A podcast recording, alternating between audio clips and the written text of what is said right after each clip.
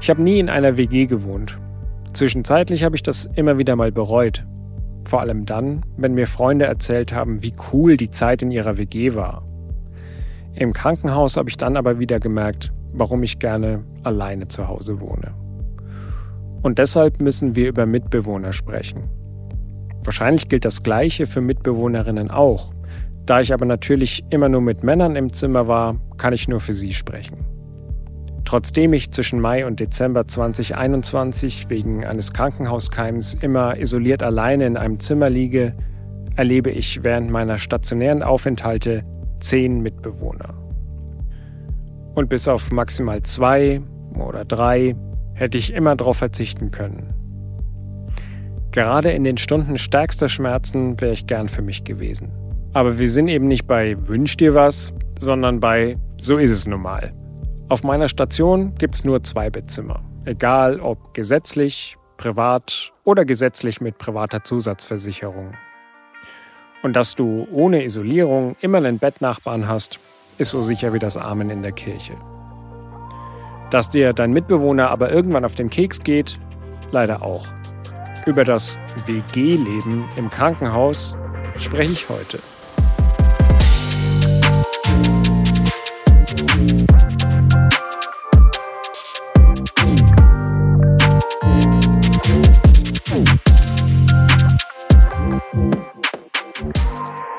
Von Amir hatte ich bereits mal erzählt.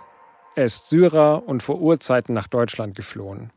Was seine Nationalität zur Sache tut, weil es schon für Muttersprachler eine Herausforderung ist, alles zu verstehen, zu verarbeiten und zu organisieren.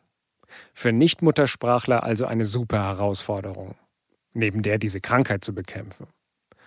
Viele Dinge versteht Amir nicht. Und manchmal sagt er einfach nur Ja, obwohl ich ihm ansehe, dass er keinen blassen Schimmer hat, was ihm da gerade erzählt wurde. Aber er bringt mir viele syrische Wörter bei. Wäre ich nicht bestrahlt worden, wüsste ich sie wahrscheinlich auch noch. Apropos bestrahlt. Amir schläft nachts mit voller Flutlichtanlage. Zum Glück können wir uns irgendwann auf das Licht am Eingang einigen, sodass ich mit Schlafmaske einigermaßen durch die Nacht komme. Ohrenstöpsel kommen später noch dazu, weil er, wie so ziemlich alle deutlich älteren Männer, nachts rührt, dass ein schwedischer Elch vor Neid blass geworden wäre. Es ist aber nur ein kurzes Vergnügen mit Amia, denn er kommt kurz darauf in Isolation.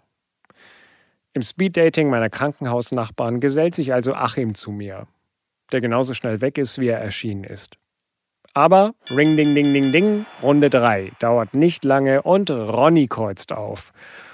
Und er wird mit Sicherheit der seltsamste Mensch sein, der mir seit langem begegnet ist. Ronny hat eine Erkrankung, die offenbar nicht heilbar ist. Viel erfahre ich nicht. Zum einen ist es die Zeit, wo mich die Kopfschmerzen so hart ausnocken, dass die Tage an mir vorbeiziehen. Aber selbst wenn. Sich unterhalten ist kein Hobby von Ronny. Statt mit mir zusammen am Tisch zu essen, lässt er sich das Tablett ans Bett stellen und stiert währenddessen die Wand an. Ja, wenn ihm der Ausblick gefällt. Außerdem ist er um alles besorgt. Um seine Hygiene, denn auf dieser Station darf man aufgrund der Keimgefahr nicht duschen und sich nur mit Wasserflaschen reinigen. Ronny wird trotzdem duschen, denn das gehe ja schließlich gar nicht. Ronny ist aber auch besorgt um seinen Parkplatz. Er stehe schließlich im Parkhaus seit drei Tagen und er wisse gar nicht, wo er das Geld dafür herbekommen soll. Ja, das hätte er sich auch mal vorher überlegen können. Und bei seinen täglichen Spaziergängen in die Stadt wird er sicherlich auch mal einen Geldautomaten finden. Falls er die anlangt, wegen Hygiene und so. Und Ronny ist besorgt um seine Krankheit. Gut, das kann ich verstehen, das sind wir schließlich alle. Aber er gehört zu den Menschen, die auf der einen Seite sagen, hm, mal schauen, wie lange ich das mit diesen Behandlungen will. Auf der anderen Seite aber kein Gespräch mit der Psychologin führen will. Ich bin echt kein Experte, aber in meinen Augen hätte er es dringend nötig. Und es würde ihm sicher gut tun. Ich finde den Austausch mit der Stationspsychologin super und kann es nur jedem und jeder empfehlen, dieses Angebot anzunehmen. Es hilft, mit dieser Situation besser klarzukommen und stigmatisiert fühlen ist wirklich unangebracht. Herrgott, du hast Krebs, es ist völlig okay.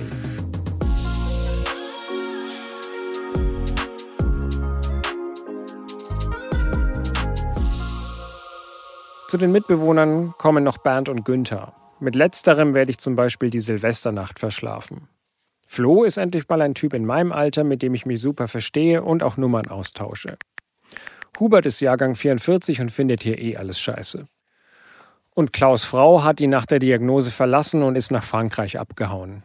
Gut, bei der Wahl zwischen Krebs und Croissant hätte ich auch das Croissant genommen. Aber so tut mir Klaus fast ein bisschen leid. Die Story hat aber ein Happy End. Klaus Frau hat sich dann doch noch gemeldet. Und zwar immer öfter. Was aber leider dazu führt, dass Klaus Klingelton aus dem Jamba Sparabo regelmäßig durchs Zimmer hallt. Aber allesamt sind mehr oder weniger erträglich. Nur über Wolfgang und Manny müssen wir sprechen. Wolfgang ist Mitte 40 und hat einfach bis zu seiner Erkrankung zehn Jahre lang in einem indigenen Volk an der Westküste Südamerikas gelebt. Eigentlich war sein Plan, in den Dschungel zu ziehen. Dann kam ihm die Krankheit dazwischen. Und nachdem es in so einem Ort dann ja doch eher suboptimal aussieht mit der onkologischen Versorgung, ist er zurück nach Deutschland gekommen. Er spricht fließend Spanisch und geht trotz eines Korsetts drei oder sogar mehrere Male am Tag spazieren, während ich deutsche Kartoffel dumm in meinem Bett daneben liege und versuche, mich an mein Schulfranzösisch zu erinnern. Tremal, sage ich euch. Er erzählt mir von seinem wilden Leben, von Wunderheilern, die im Ingwer ein Heilmittel gegen Corona gefunden haben wollen, von Bestechungen und Plündereien um die wenigen verfügbaren Corona-Impfstoffe und von bestimmten Straßen, in die man sich niemals begeben sollte und gegen die das Cottbusser Tor in Berlin eher einem Bälleparadies gleicht. Das Highlight meiner Speeddating Krankenhausreihe wird aber Money. Money ist, ja, wie könnte es anders sein, Lkw-Fahrer. Zur herzlichen Begrüßung wird mich Money erstmal fragen, ob ich dann an meiner Krankheit auch verrecken würde ob ich, wow, ich bin selten sprachlos, aber 100 Punkte für Money, he did it. Außerdem will er dem Koch noch aufs Maul hauen, wenn der den Rotkohl nochmal so schlecht kocht. Bei Money hat der Rotkohl nämlich ganz schnell die nächste Ausfahrt genommen, um es mal auf Truckerdeutsch zu sagen. Money hat den Rotkohl schnell wieder abgeladen.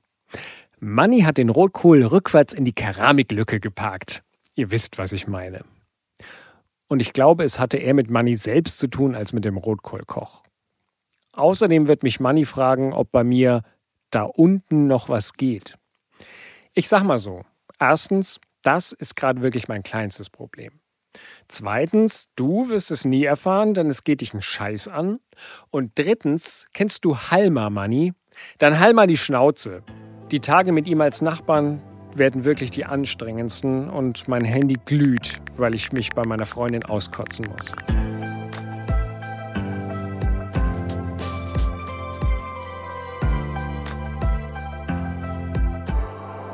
Es gibt neuen Besuch bei Land of Infusion. Diese und nächste Woche spreche ich mit Camila Skolik. Sie ist Psychologin und Psychoonkologin. Hi Camila. Hi Max. Jetzt hat man Psychologin sicherlich schon mal gehört, Psychoonkologin vielleicht noch nicht. Das, glaube ich, müssen wir am Anfang mal kurz erklären. Vielleicht kannst du kurz mal sagen, was genau du machst und vor allem, was du mit Leukämiepatienten wie mir zu tun hast. Mhm, genau.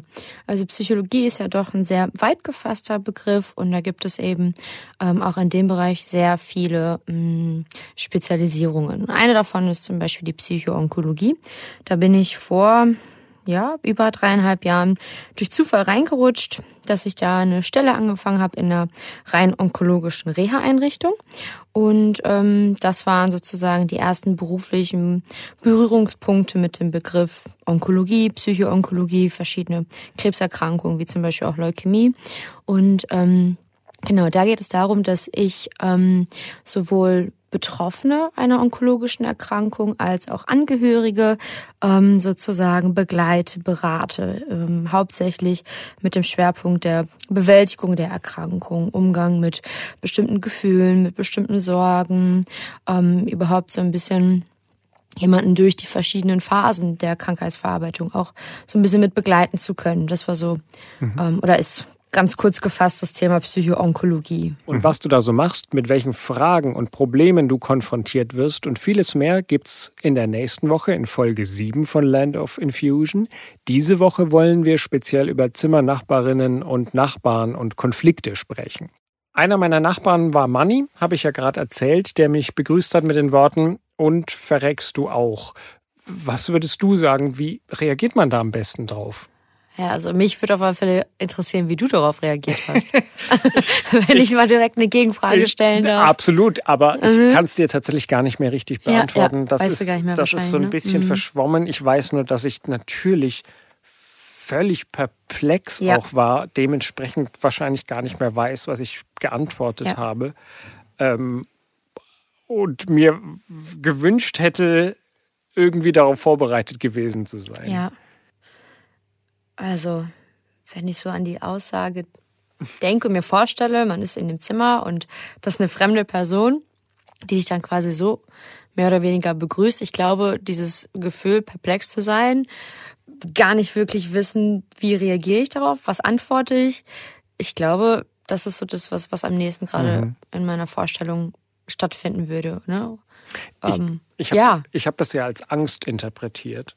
Ja. Ähm, letztendlich, mhm. Hinter ja. der er das versteckt, würdest du das auch so sehen? Ja, also vielleicht eine ganz, ganz große Angst, eine große Hilflosigkeit ne? und mhm. vielleicht auch schon dieses Stück, ich weiß es natürlich nicht, aber auch sich selbst vielleicht so ein bisschen aufgegeben zu haben, eventuell auch. Ne?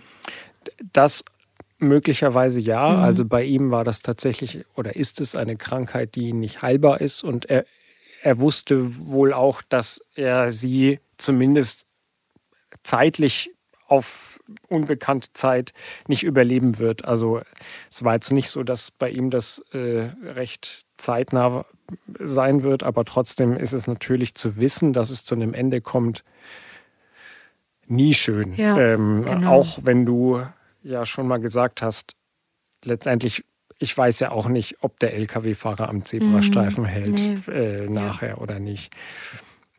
Trotzdem. das ist ja, bitte? Entschuldigung. Nee, mir sag, du, sag ruhig. nee, das ist ja schon eine sehr extreme Situation und da kann natürlich jeder auch sehr extrem darauf reagieren. Ne? Und mhm. vielleicht ist das auch so, gerade so sein, sein Umgang damit, ganz, ganz direkt irgendwie auch andere Menschen irgendwie damit zu konfrontieren mit dem Thema Sterben, mhm. Tod, ne? weil er vielleicht ja auch gerade so intensiv damit äh, konfrontiert wurde mhm. und sozusagen du dann gerade die Person daneben warst, die diese Frage abbekommen hat. Die Herausforderung ist ja sowieso, man bekommt da praktisch jemanden ins Zimmer, den man mhm. nicht kennt, der ja, genau. aus einem ganz anderen Umfeld kommt, den man sich ja auch nicht aussuchen kann mhm. und den, mit dem man dann ja mehr oder weniger gezwungen ist, eine Unterhaltung zu führen. Ja. Wie, ja, man kommt gar nicht aus der Situation raus. Ne? Überhaupt nicht, Regel nein, nicht, ja. du kannst ja nicht fliehen. Ähm, wie, wie würdest du empfehlen, gehe ich denn mit solchen Zimmernachbarn um, wo ich dann vielleicht auch direkt merke, wir sind aus zwei verschiedenen Welten. Wir werden uns einfach nicht mhm. grün am Ende.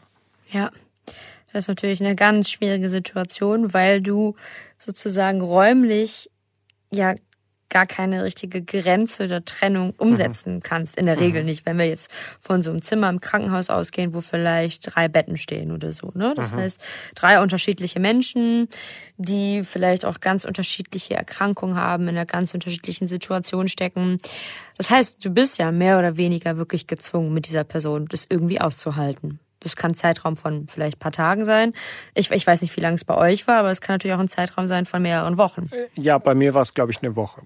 Eine Woche. Mhm. Und das ja. war schon schlimm. Also, ja. das ist natürlich einfach äh, ja unangenehm jetzt. Hattest du denn selber überhaupt die Möglichkeit zu sagen, okay, ich schalte jetzt irgendwie auf Durchzug oder ich baue mir so eine imaginäre Mauer auf? Weil ich lag noch nie in so einer Situation, aber es ist tatsächlich etwas, was sehr häufig beschrieben wurde, auch von Patienten, die sagten, sie können sich gar nicht vorstellen. Ne? Dann ist da der eine, der nachts vielleicht auch total laut am Reden, am Weinen ist, der andere hat ganz andere Beschwerden ne? oder totale so eine unangenehme Ausstrahlung, mit dem komme ich vielleicht menschlich einfach nicht zurecht. Ne? Oder dann jemand, der dann so eine Aussage tätigt. Also ähm, ja, es ist da wirklich dann zu überlegen, wie, halt, wie, wie hält man das dann aus, diesen, diesen Zeitraum. Also ich habe das nur geschafft, indem ich tatsächlich bei meiner Freundin gerantet habe ohne Ende. Mhm. Also ich glaube, wir mhm. standen mhm. im Dauerkontakt und ich habe ja. letztendlich dauernd gesagt, was er gerade tut und ja. worüber ich mich aufrege, um so ein Ventil zu haben. Genau, um das rauszulassen erstmal. Mhm. Um es mhm. rauszulassen. Und tatsächlich habe ich mich auch relativ schnell an die Stationspsychologin gewandt Ah, auch mhm. um da nochmal so ein bisschen Druck abzubauen, mehr oder weniger, ja. um das mal rauszulassen und da wirklich genau. zu sagen, das ist unfassbar anstrengend. Und das hat tatsächlich schon auch geholfen. Mhm. Aber am Ende bleibt es eben so, dass es keine schöne Zeit war mit, mit mhm. demjenigen. Ähm, ja. Auch wenn ich dann so nach und nach das Gefühl hatte, ihn so ein bisschen geknackt zu haben und eben mhm wirklich auch das Gefühl hatte, diese Angst, die ihn eigentlich umtreibt und hinter der er sich versteckt und diese, ich nenne es jetzt mal harte männliche Fassade mhm. aufgebaut hat, ja, so enttarnt so zu haben. War. Ja, mhm. genau. Also das kann natürlich auch sein, ne, dass wenn man dann gerade mit so einer Person ein bisschen tiefer ins Gespräch geht, das man muss man natürlich wollen. Ne? Vielleicht Klar. willst du selber aufgrund deiner Situation also dich erstmal auf dich selber fokussieren ne? und nicht Aha. mit irgendwen da so tief ins Gespräch gehen. Aber es könnte natürlich dir die Möglichkeit geben, das vielleicht besser zu verstehen, warum gerade so eine ähm, so eine Aussage getätigt wurde. Ne? Ähm, auf der anderen Seite das, was du gemacht hast, die, die Stationspsychologe nochmal zu kontaktieren, ist, glaube ich, auf alle Fälle immer eine gute Möglichkeit zu sagen, ich suche mir erstmal vielleicht wen Neutrales oder auch jemanden sozusagen aus diesem Umfeld des Krankenhauses, um das auch so ein bisschen zu besprechen. Ne? Oder auch zu gucken, ist ein Zimmerwechsel überhaupt möglich? In der Regel ist das wahrscheinlich eher weniger der Fall, aber da zu schauen, welche Möglichkeiten habe ich also da wirklich zu gucken, habe ich meinen ganzen Handlungsspielraum ähm, ausgenutzt und falls nicht, wirklich zu schauen, ne, wie kann ich mir in dieser Situation, in der ich stecke, sozusagen ähm, ja das Beste draus machen. Und das hast du ja gerade beschrieben, mit dem Ventil raussuchen. Ne? Auch zu mhm. schauen, okay, ich rede erstmal mit der Psychologin darüber, wie unangenehm die Situation vielleicht gerade ist. Ich rede mit meiner Freundin darüber, um einfach, ja, sie auch so ein bisschen auf dem Laufenden zu halten, mich so ein bisschen auch, ja, aussprechen zu können. Ne? Ähm, was immer hilft, sind sowas wie Kopfhörer zum Beispiel, gerade in so einer Lebensnotwendig Situation. im Krankenhaus, mhm. absolut. Ja, im Krankenhaus oder gerade auch so in Wartesituationen, Arzt, Krankenhaus, genau. Ja. Also, ja.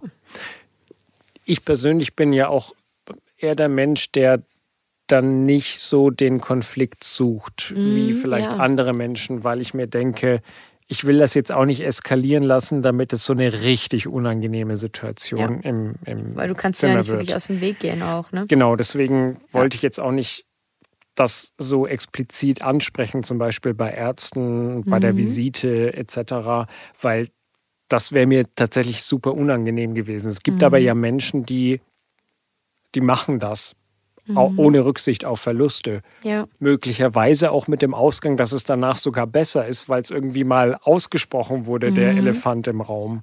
Ja. Äh, wahrscheinlich. Hast du ihn selber denn angesprochen? Weil das wäre vielleicht auch nochmal nee. so ein direkter nee. Ansatz. Ich habe ne? wirklich versucht, mhm. die Kommunikation einfach so gering wie ja. möglich zu halten. Ja, okay. Mhm, genau.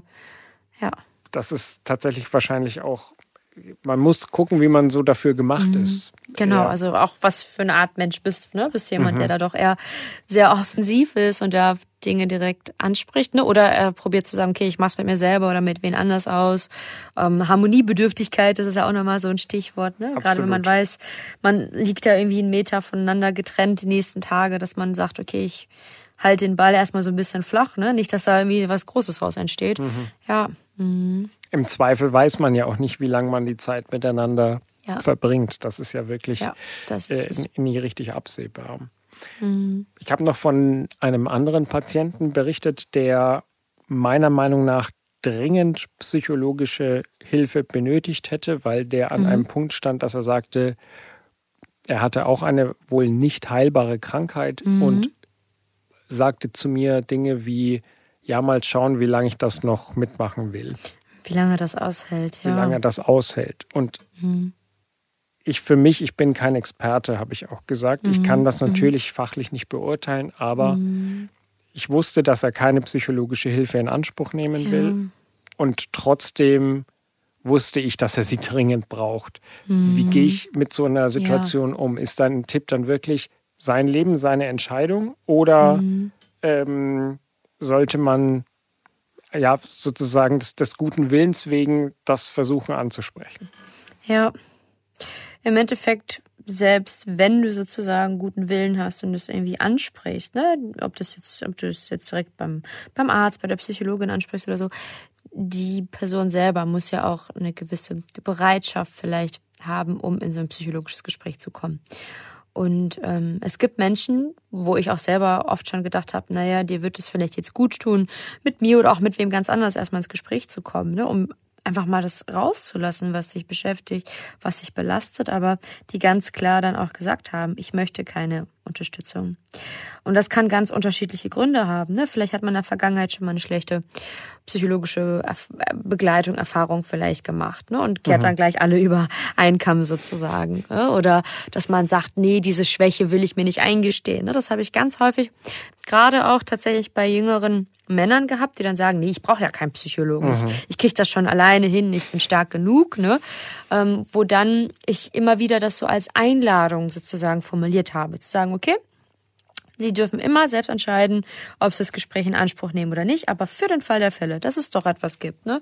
Sie mhm. wissen, wo meine Tür ist oder hier ist äh, meine Visitenkarte. Ne? Melden Sie sich bei Bedarf. Ne? Dass man immer wieder ähm, einfach nochmal da vielleicht in, ins Zimmer geht oder den Patienten auch, wenn man irgendwo begegnet, nochmal immer wieder so eine Einladung ausspricht, dass es nie zu spät ist, sich in so ein Gespräch vielleicht, ähm, ja, also in so ein Gespräch darauf einzulassen. Aber ob die Person das dann wirklich macht, ne? Mhm. Das. Wie, wie ist da deine Erfahrung?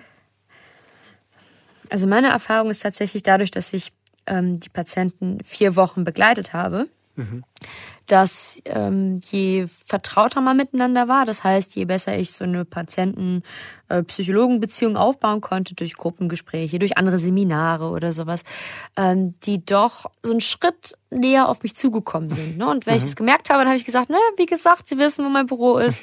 Oder ähm, na, Gibt es irgendetwas, was noch hier im Raum, also in der Gruppe besprechen werden soll? Oder vielleicht auch nochmal im Einzelkontakt. Also wirklich immer wieder mhm. betont, wenn was ist, melden Sie sich bei mir. Ne? Oder wenn was ist, meine Tür steht offen. Und ähm, ich hatte tatsächlich so eine Postkarte an meiner Bürotür, wo dann stand, meine Tür steht immer offen für dich. Und das fand ich sehr schön, wenn Patienten das gemerkt haben oder die gesehen haben und das auch zurückgemeldet haben. Ja, ihre Tür ist ja immer offen. Und das war mir persönlich sehr, sehr wichtig. Also immer wieder ja, so ein Reminder reinzuwerfen, so, hey, wenn was ist, hier bin ich. Aha. Und ich weiß, dass im Krankenhaus zum Beispiel das häufig so äh, stattfindet, dass die äh, Stationspsychologen oder auch Psychoonkologen sich in der Regel vorstellen ähm, oder auch so kurz in so, so ein Smalltalk kommen, um erstmal überhaupt so ein bisschen zu sagen, hey, ich bin hier, wenn was ist, melde dich.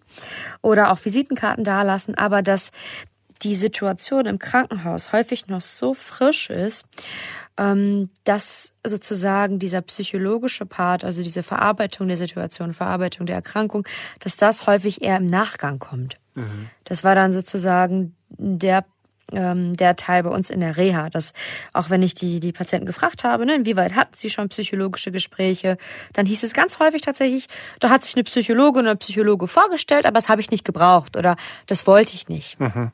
Das heißt, diese psychologische Verarbeitung, die findet in der Regel erstmal zu einem späteren Zeitpunkt statt, weil sozusagen im Vordergrund erstmal dieses, dieses Überleben, dieses möglichst gut aus der Situation rauskommt, das im Vordergrund steht. Und dann im Nachhinein die Psyche kommt und sagt, okay, jetzt schauen wir mal, was ist da passiert oder was hat sich verändert, ne? Wo stehst du überhaupt? Und das ist auch erstmal ganz normal, dass man vielleicht merkt im Nachgang, wo der Körper sich so ein bisschen stabilisiert hat, man wieder zu Kräften kommt, dass man merkt, irgendwie kommt mein Kopf ne, oder meine emotionale Ebene, die kommt gar nicht richtig hinterher.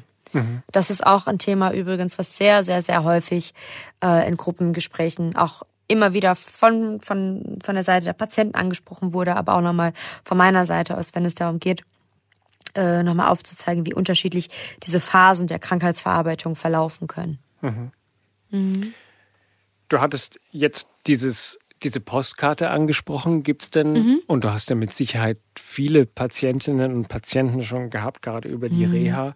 Gibt es denn trotzdem Einzelne, an die du dich noch erinnerst oder die stärker hängen bleiben als andere? Ja, also doch schon. Also natürlich ähm, gerade Patienten, ähm, oder Patientinnen, die extrem sympathisch waren, ne? also wo man wirklich gut ins Gespräch gekommen ist. Mhm. Ähm, aber natürlich auch Geschichten, die nicht so gut verlaufen sind. Also das gibt es natürlich auch, dass man dann vielleicht im Nachgang hört, ähm, der oder die hat es nicht geschafft. Und mhm. das sind natürlich auch Situationen, die mir in den drei Jahren ähm, immer wieder auch passiert sind. Und das nimmt einen natürlich schon mit. Ne? Und äh, das ist auch wichtig, für sich selber dann. Wir hatten zum Beispiel auf der Arbeit immer die Möglichkeit, das im Team, in der Supervision nochmal anzusprechen, zu besprechen. Und das fand ich auch sehr wichtig, um selbst dann sozusagen in dieser professionellen Rolle auch bleiben zu können, um kurz zu benennen, okay, wie geht's mir vielleicht jetzt gerade damit mhm. oder was ist da genau passiert, ne, um dem auch so einen gewissen Raum geben zu können. Mhm. Mhm. Ja, und das sind natürlich Situationen, die, an die erinnere ich mich. Mhm. Ich hatte Dr. Julia Brandt ja auch schon im Podcast, mhm. eine Onkologin genau. am, von der Hämatologie am Uniklinikum Heidelberg, die mir gesagt hat, sie kann nicht die Tür zumachen am Klinikum und dann sozusagen die Gedankenwelt dort lassen, sondern sie nimmt das mit auch nimmt nach Hause. Ja. Wie, wie, ist mhm. das bei mhm. dir? Kannst du die Tür zumachen und dann von den Problemen und Sorgen deiner Patientinnen und Patienten abschalten mhm. oder nimmst du das auch mit? Ja, also ich sag mal, in der Regel kann ich schon.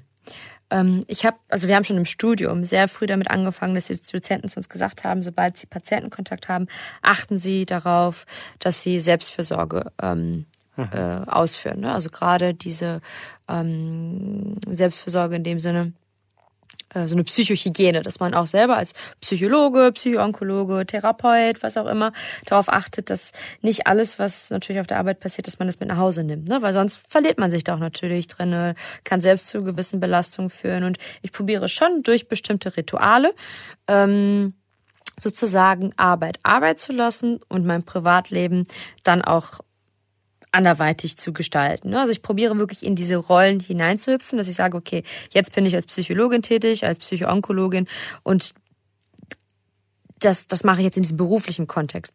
Wenn natürlich ähm, etwas auf der Arbeit passiert ist, was mich stark beschäftigt hat, ne, sind das durchaus Situationen gewesen, die ich dann noch mit nach Hause genommen habe. Mhm da nutze ich zum Beispiel die, die Fahrt nach Hause ganz gerne, um das auch nochmal so ein bisschen zu verarbeiten. Was habe ich da erlebt? Was habe ich gehört, gesehen?